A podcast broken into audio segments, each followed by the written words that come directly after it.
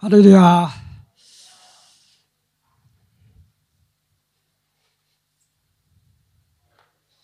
今日は、えーまあ、ちょっと深刻でもあるんですけどまた祝福のことも語りたいと思います。えー、私たちは、まあ、何でもそうですけど折に触れてというか、選択と決断ということを常にしていると思います。あらゆることにおいてね小さいことも大きいことも含めて。とにかく選択そして決断。でまあ実行もしますけど。で今日はそのことを話したいと思うんですけど、えー、先日あの、えー、先月の末ですが、えー、先生が長野の、えー、清野家の礼拝にね招かれて行ってきましたね。で戻ってきてまあ、ちょうど千歳空港に着いたのが、えー、11時15分かなんかだったんですよね。それで札幌駅まで私迎えに行ったんですが、えー、札幌駅に着いたら12時ぐらいだったんですちょうど。であお昼ご飯じゃ食べなきゃならないねって言ってね。でやっぱりラーメンだねって言って。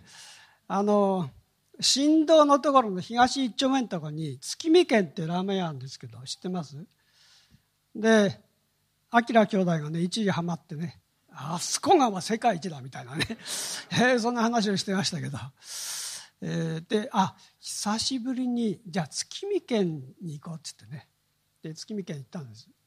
で私大体ねラーメン屋さんに行くとまあラーメン屋さんに限らないですけど自分の家で食べる時もそうですけど味噌ラーメンですよほとんどね。味噌ラーメンなんですよ。家内は大体醤油ラーメン。で私月見月見県に行ってねよし今日は塩にしようってね。でね久しぶりです。もう何年かぶりかで塩ラーメン選んだの。選択したね。それで美味しかったんですよ。それがね。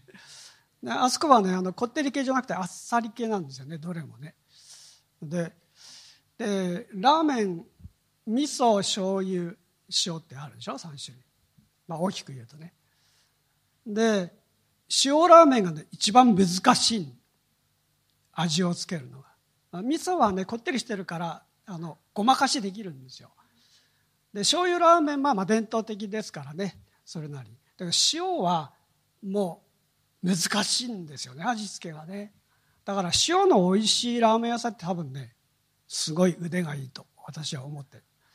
まあ、ともかく美味しかった話をしたいんじゃなくて3択のうちの1つを選んだってね。選ばなければいけないっていうその、まあ、これはね、えー、どれを選んでも大した重要なことじゃないんですけど。だけど私たちの人生の歩みの中には重要な選択ってやっぱあるんですよね。自分たちの、ね、人生のステージごとに多分あったと思います。皆さんも。私もありましたけど、ね、この選びってとても重要だってね。でなぜかというと重要な選びほどその人の人生の歩み方に決定的な影響を与えるからです。もっと言うと運命的なそれは選びになるからです。で私今日話そうとしてるのはねその重要な選択と決断ということを聖書が、まあ、いくつかのことをいろんなの側面から書いてますが今日一つのことをね皆さんと共にそれを考えてみたいと思ってるんです。で今日のタイトルは「命の木の選択と祝福」です。命の木の選択と祝福。ノゾが一番最初の賛美に命の木選んでくれましたけど命の木の選択と祝福。で3つのポイントを話します。でポイントごとに聖書の御言葉開きますのでえまず第一のポイントですね。まず第一のポイント。初めの命の木。初めの命の木。で創世記の2章の16節と17節をお読みします。はいじゃあ短いのでご一緒にゆっくり読んでみましょう。はい。主なる神は人に命じて言われた。園のすべての木から取って食べなさい。ただし、善悪の知識の木からは決して食べてはならない。食べると必ず死んでしまう。って書いてますね。エデンの園です。最初の人、アダムとエヴァが作られたね。で、置かれた。で、そのエデンの園の真ん中に神様は、実は日本の木を植えたんですよね。まあ、まあ、他にもたくさん木はあったと思いますが、真ん中に日本の木を。で、ここに書いてあるのは、善悪の知識の木って書いてますね。だけど、神様がこの命令を与える前に、二つの命令を先に語ってました。で、一つは何かというと、それは一章の28節に書いてますけど、まあ、開いても開かなくてもいいですけど、えー、埋めよ、増えよ、地に満ちて地を従わせよという命令ですね。埋めよ、増えよ、地に満ちて地を従わせよ。えー、人間が世界中にね、えー、増え広がって、全地に満ちて、えー、そして全地を従わせよ。つまり被造物の他のすべてのものを統治しなさいという、そういう命令ですね。それを与えました。で、これまさに人間は万物の霊長ってね、よく言われますけど、まさにそうですね。すべてのものの最高の立場において神様から委任されて治めるようにせよと、ね、言われる命令。まあ、統治命令ってね、よく言いますけど。で、これ一つ目ですね。で、二つ目の命令は何かというと、えー、2章の15節のところに命令の形では書いてないですけど、命令です。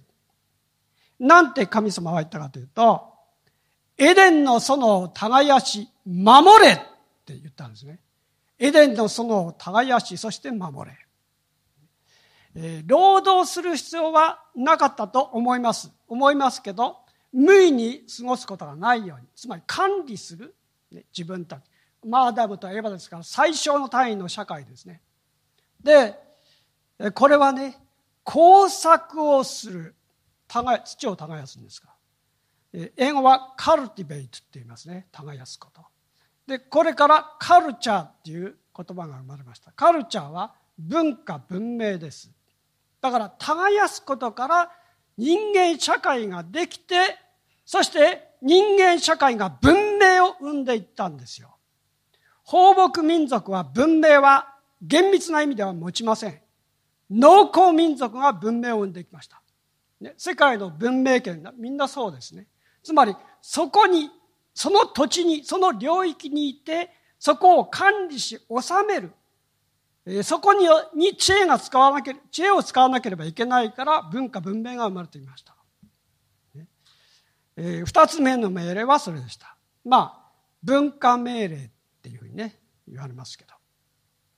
で、それは言ってみれば、えー、人類史の文明の始まりと言っていいんですね。この命令から始まった。そして三つ目が今読んだところです。これです。で、えー、最初の二つの命令っていうのは命令であると同時に祝福の約束でもありました。だけどこの命令はね、とても重大というか深刻なものを含んでますね。なぜかというと、善悪の知識の木から決して食べてはならない。絶対食べるなって神様は言ったわけです。で、食べると必ず死ぬからだ。で、これ、重大な命令ですよね。つまりね、これはね、命令なんですけど、禁止なんですよ。ね、日本の木、その善悪を知る知識、善悪の知識の木、そこから食べてはいけない。食べるなというね、そういう禁止の命令ですね。他の命令は禁止じゃない。なぜかというと、食べたら死ぬ。必ず死ぬからだ。ね、いう命令ですね。で、創世記の2章の9節見ると、こう書いてます。まあアダムといえば神様が作ってね、行きますね。で、その時に、えー、園に、つまりエデンの園に、主なる神は見るからに好ましく、食べるに良いものをもたらすあらゆる木を地に生え入れさせ、また、園の中央には、命の木と善悪の知識の木を生え入れさせられた。って書いてますね。だから、たくさんの木を植えたんですけど、実がなる木をね。で、園の、エデンの園の真ん中には、日本の木を植えたって書いてますね。命の木と善悪を知る木ですね。善悪の知識の木。そう2本植えた。そして、一本の木の善悪を、善悪の知識の木。これは絶対食べるな。ね、こう言ったんです。で、命の木はどうですか？食べていいんですよ。これは食べてで、その他にもたくさんの木を植えたんですから、リンゴでもね、梨でも柿でも、えー、あるいはパイナップルでもバナナでもねマンゴーでも、ね、まあ私が好きなのばっかり言ってますけど そういう木をこうたくさん実がなる。で命の木。それも食べてよかったですよね。多分ね。まあよかったっていいんですよ。でこの食べてはいけないって言われた善悪を知る木ですね。善悪の知識の木。でこれはね、えー、つまり神様は法を定めたということですルール神様が善と悪の区別をしてそしてダメだよと言ったものはダメ良いというものは良いそれをちゃんと判断して神様の言ったことを守るということです。神様の言いつけをに従順に従う。つまり法ですね。ルールです。で、それを神様は与えたわけです。ところが、破りましたね。この後ずっと読んでたら3章とか読んでいくと分かりますけど。つまり、まあ、サタンにね、誘惑されたんですけど、だけど、決断したのは自分たちですから。破って食べましたね。つまり神様の与えた命令、まあ、命令といっても法ですね、ルール。これを破ったわけです。何を意味しているかというと、重大な選択と決断を誤ったということです。これ重大な選択と決断。命に関わる問題ですから。人間の運命に関わる問題、とても重大です。ラーメンの選びどころじゃない。ね。とても重大な選択。これ誤ったんですよ。決定的な間違いをした。致命的で運命的な過ちです、これは。で、この致命的で運命的な過ちをしたために、人間は神様を正しく見ることができなくなって、そしてどちらに向かって進んでいったかっていうと、自分たちしか頼りにできなくなったんで人間中心になって、そしてもっと言うと自己中心的になってったんですよね、だんだん。ね、今日もそうです。同じようにそのようになってきました。3章24節見ると、あ、これ出てますかね。3章24節これも一緒に読んでみましょう。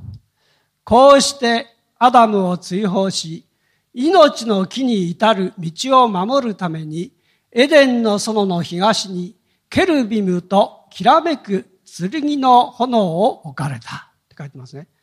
つまり、エデンの園の追放、失楽園っていうね、ミルトンが書いた本もありますけど、えー、要するに、えー、エデンの園を追放されたわけです神様から追い出されたそこをね。そして戻ってこれないように天使ケルビムを置いて、ね、東の方に入り口あった置いて。そして燃える剣それを置かれたって書いてますね。命の木に至る道を閉ざされたわけです。神様の言うことに反して、そしてなおかつそこに置かれるか、あるいは出されてもまた戻っていけるならば、行くことができるならば、命の木を食べるからで、食べることができるからです。つまりね、罪を犯した者が永遠に生きることになるからです。だから、閉ざされて、追い出されて閉ざされたって書いてますね。罪の報いとして、その結果、死が現実的に人間の運命を支配するようになりましたね。これ、重大な責任ですね。で、だけど私たちはね、これはアダムのせいだ、エヴァのせいだって言えないんですよ。私たちは神様からもともと自由意志というものを与えられました。つまり自分で判断して決断して選んで、ね、そういうふうにして自分で考えて自分でと選び取っていくそういう能力というかそういうものを与えられました。それは動物とは違うと思います。ねえー、でですからアダムとエヴァの責任は大きいですけど自分たちに常に生きていく上において選択し決断することができるから私自身に責任もあるんですよ。自分自身にも責任があるんです。で、自分自身の責任において命の木へ至る道を失ってしまってるんですよ。私たちは。死の道を常に選び取っていくようになってるから。で、これ、非常に重大な責任ですね。しかも今、読んだところに書いてあったこの事実というのは、それは聖書の一番最初の書ですね。創世記。創世記の中でも本当に最初の部分に書いてある大事件です。人類史の大事件です、これは。で、私、あ、これで終わったら夢も希望もないっていう話になっちゃいますけど聖書はね 福音を語ってるでそれを2つ目2つ目に話しますけど新明記の30章今度見てみましょう新明記の30章の19節と20節見ます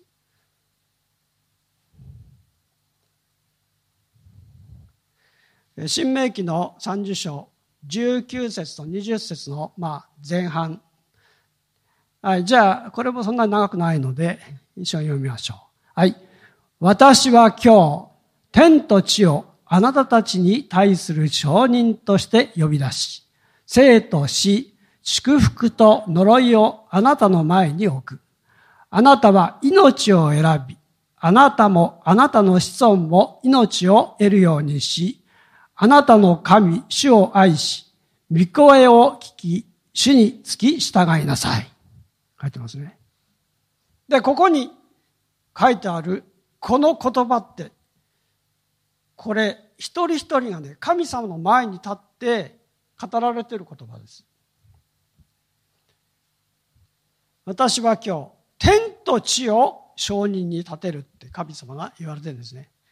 天と地を証人に立てる。だから、絶対、これは避けられないもう私はこの言葉をあなたたちに語り与えて、そして決断しなければならないんだよ。私が言うことは絶対正しいというか、過ちのないものなんだ。天と地を承認に立てるんですから。ね、で、なんて言ってるかというと、生と死、祝福と呪いです。生と死、祝福と呪いですよ。これをあなたたちはあなたの前に置くから選ばなければいけないって言ってるんです。で、神様の身思いは何かというと、命と祝福を選びなさいって言ってるんです。私があなたたちの前に置くのはこの二つの重大な事柄ですけど、私が望むのは祝福と命と祝福、これを選んでほしい。神様はそう言ってる。だけども置くと。命と祝福、そして死と呪い。これを置く。さあ、選んでください。ね、こういうふうに言ってるんですよ。で、私ね、実は、この御言葉、私がね、クリスチャンになるときに、とてもチャレンジされた言葉、ね、すごく。で、私ね、あの、やっぱりね、選択と決断っていうのは、まあ、今もそうですけど、今までもそうですけど、強く、非常に強く受け止めるんですよね。選択と決断。自分の選択と決断。で、事柄が重要であればあるほど、選択と決断はとても重要ですね。そして、それは、まあ、自分自身が選び取るんですから、自己責任でもある。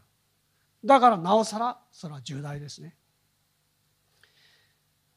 えー私信玄のね14章の12節16章にも同じ言葉があるんですけど人の目にはまっすぐに見える道があるその道の終わりは死の道であるっていう言葉があるんです人の目にはねまっすぐに見える道があるその道の終わりは死の道であるええー、って思いませんか？私たちの目にはまっすぐに見える道なんですよ。あ、これこそ真理の道。これこそ間違いない道だと。自分の歩む人生においてね、これ絶対、絶対正しいと。これ真理だと。で、歩む道があると。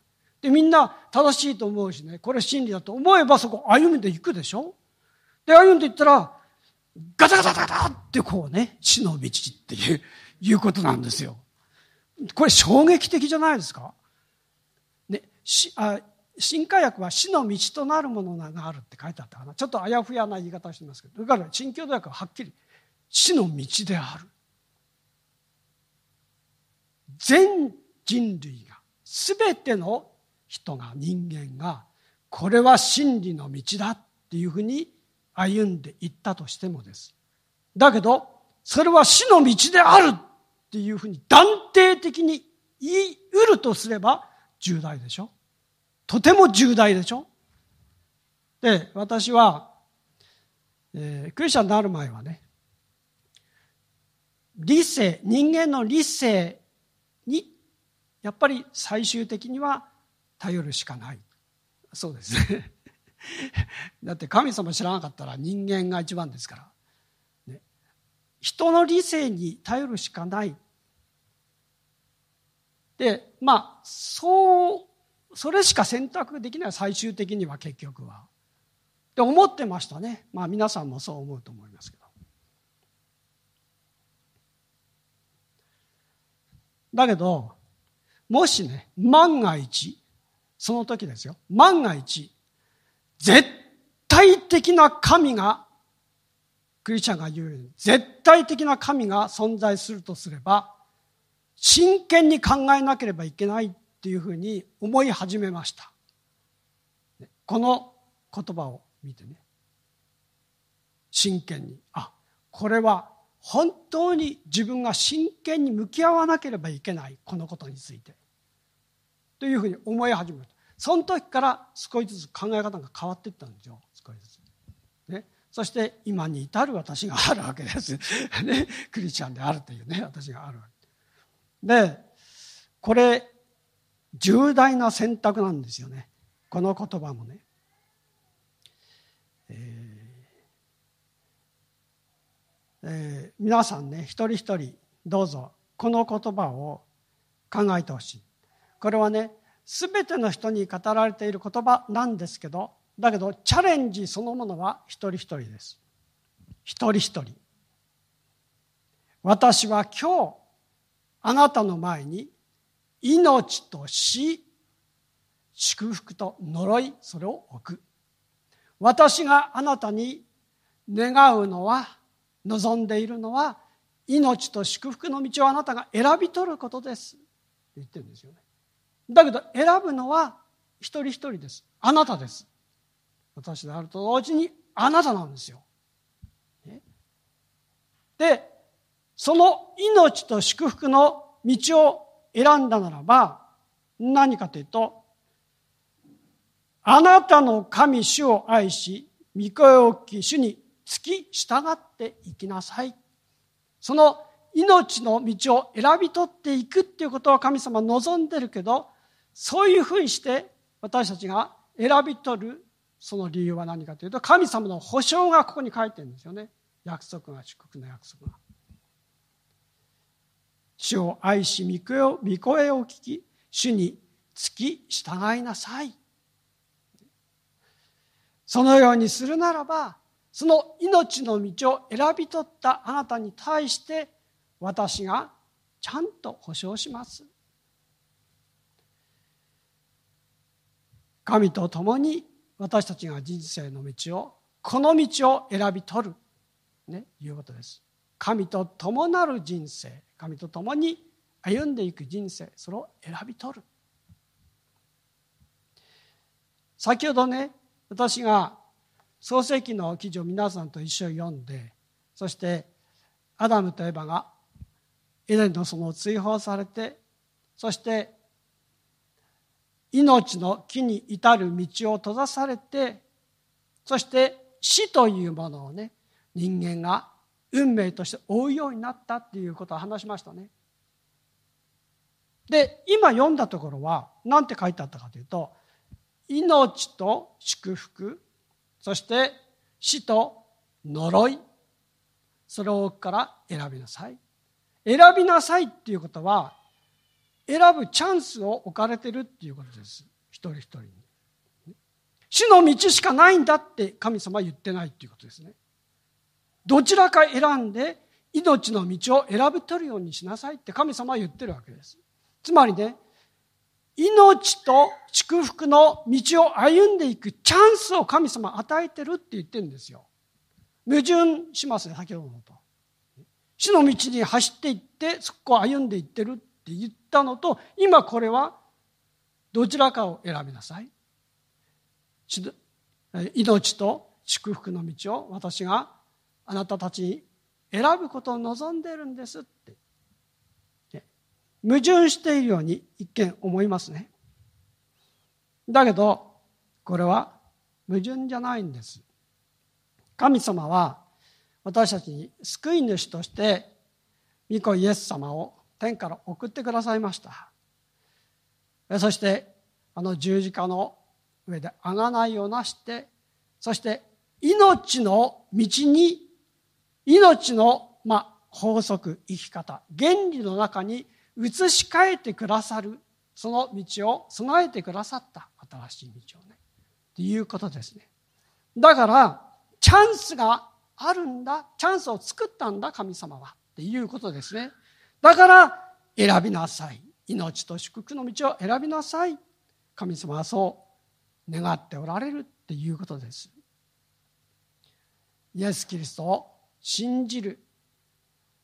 その信仰によって命の道の回復が与えられるんですよ。ってね神様は言われてるわけです。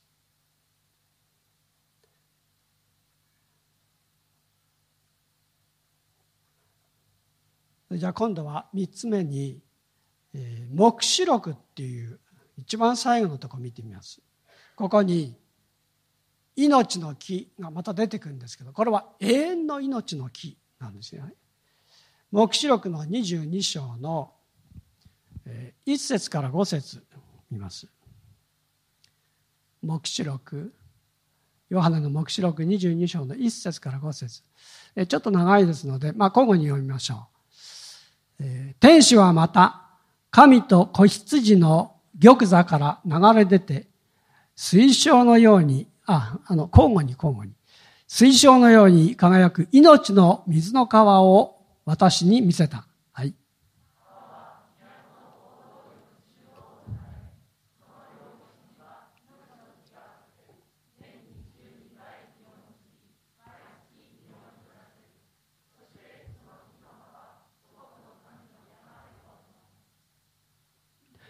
川は都の大通りの中央を流れ、その両岸には命の木があって、年に12回実を結び、毎月実を実らせる。そしてその木の葉は諸国民、あ諸国の民の病を癒す、治す。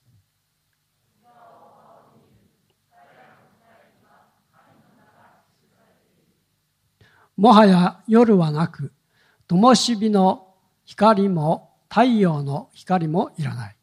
神である主がしもべたちを照らし、彼らは世々限りなく統治するからである。こう書いてますね。ここにも命の木が出てきますね。聖書の一番最初の創世記のところにも命の木。そして、これは目視録ですから、聖書の一番最後の書ですね。で、一番最後の書の、今読んだ22章は一番最後の章です。章でもある。だから、最初と最後に命の木が出てくるんですよ。で、最初の命の木は失ってしまったんです。私たち、人間は。だけども、さっき、新明記の30章のところで言ったように、神様はイエス・キリストを通して、神の御子を通して新しい命の木に至る道の回復を与えてくださった。私たちが思いもよらないような神様の方法でね、計画で。そして、今読んだところはね、イエス・キリストを信じ受け入れて、そして罪が許されて救われた人たち、しもべたちって書いてあったそうです。ね、その人たちが永遠の神様の平和な支配の中に置かれる22章のところに書いてあるのは、新天新地っていうふうに聖書が言ってる箇所です。21章のところに出てきますけど、新天、新しい天と新しい地って出てきますけど。で、そこの場所のことを、これ今描写してるんです。で、その場所、神様と御子イエス様の玉座、ね、座っていらっしゃる、その、座ですね。そこの下からね、命の川が流れているって書いてます。そこを源にしてね、命の川が流れている。で、川の両岸に命の木が植えられてるって書いてますね。えー、少なくとも日本は植えられてることになるね。ね、両岸だからね。まあもっとあるのかもしれませんけど。で、命の木が植えられていて、その命の木は年に12回実を実らせる。毎月実を実らせるって書いてあるから、つまり年に12回、1ヶ月に1回ずつ実が実る実るっていうことでしょうかね。単純に考えるとね。これどういうことですか？ものすごい生命力がある木なんですよ、これ。そうでしょ？繁殖力がすごいんですよ。とてつもない命の力にみなぎってる木です、これは。そうですね。えー、年にね、12回も実を実らせる木って見たことない、私たち。とてもじゃないけど。まあ2回ぐらいになる木はあるのかもしれませんけど。ないですね。年に12回。もう命に満ちた木なんですよ、これ。で、その木が、この新しい天と新しい地、新天新地、そこにある。神様の御から流れる、この命の水の川、そこから養分を取り、そしてどんどんどんどん実を実らせる木です。で、これは自由に食べていいんです。なぜかというと、さっき創世記に書いてあった記事を見るとね、神様は命の木に至る道を閉ざされた。で、ケルビムがここにこう守ってるわけです。入らないように。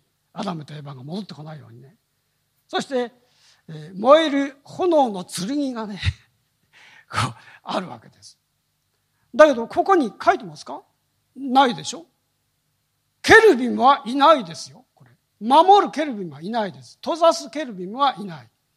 で、エデンの園は囲われたた多分ね、地だと思う。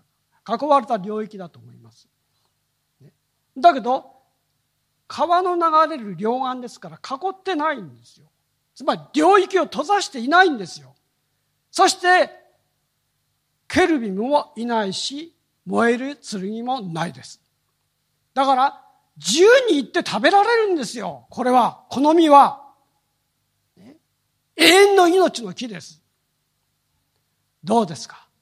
全然違うでしょ？全く違いますね。新天新地まさに。古い地は、古い天は過ぎ去った。そして神様は、神様の御国天国から新しい天と新しい地を下下された。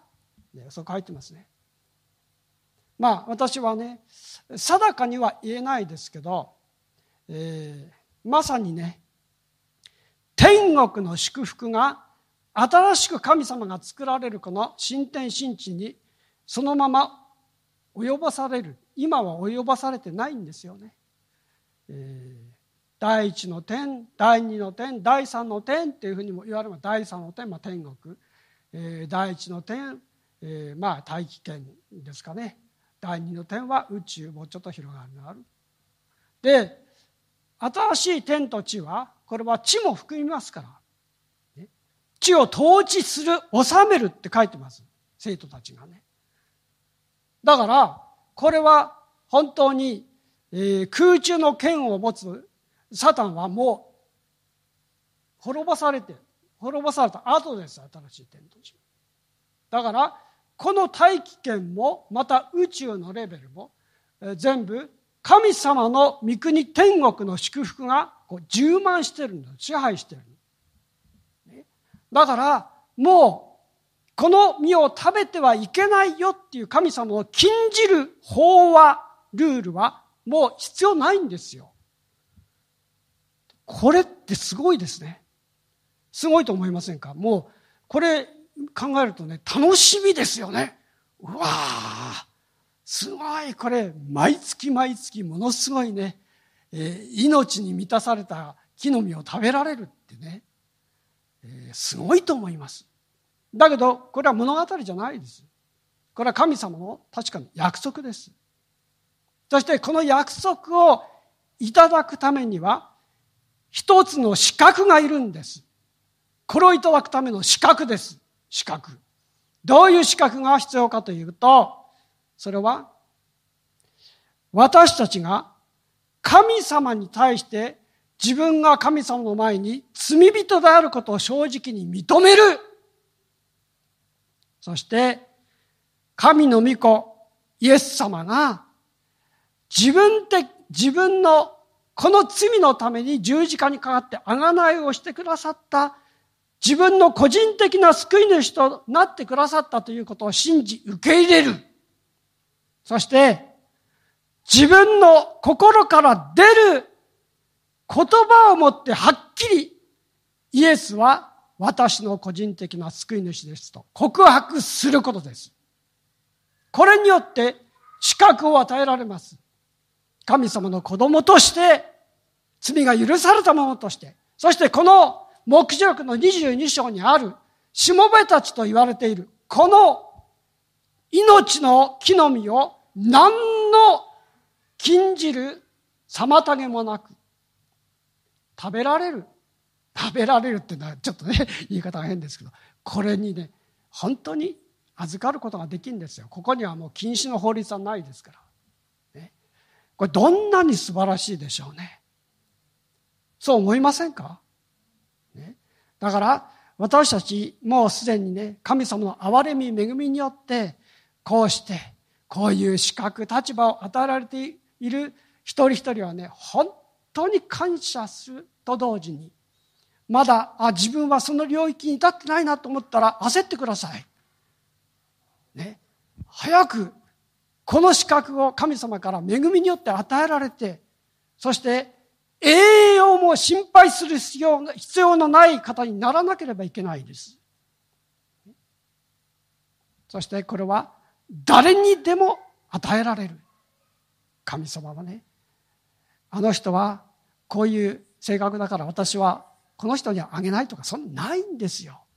すべての人に与えられるんです、これは。すごいですね。もうありがたいですね。どうぞ、そのようになってね、本当に、この黙示録の22章に書いてあるしもべたちになりましょう。そして、今日、決断したら幸いです。今日、今。なぜならば、これらすべての神様の御言葉はあなたに語られているからです。重大な選択と決断はあなたの意思にかかってます。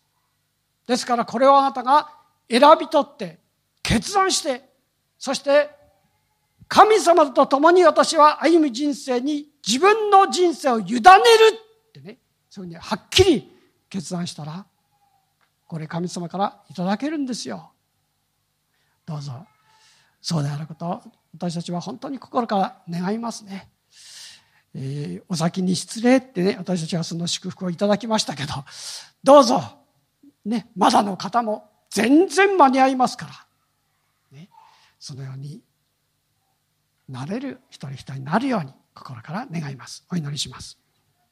アレルヤ主の皆を崇めます。命の木そしてその実。本当に不思議ですけど創世の初めに神様はアダムとエヴァの前にそれを置かれました。しかし彼はそれを得ることができなくなってしまいました。なぜならば自分たちが滅びの道を選んだからです。しかし神様はそれで全てはもう終わってしまったと言わなかったんです。御子私たちの罪の許しのために下されることの犠牲を払って、まさに神の愛と憐れみとのゆえに、新しい道を開いてくださいました。黙示録、最後に書かれたのは、その祝福の現れです。これは夢物語でもなければ、また何かの示唆でもなければ、何かの象徴的な表現でもなければ、現実です。どうぞ神様、一人一人、この祝福に預かることができますように、そして永遠の喜びに満ちた平安の選択をすることができますように、どうぞ導いてください。皆に栄光を期してイエス様のお名前を通してお祈りします。アメン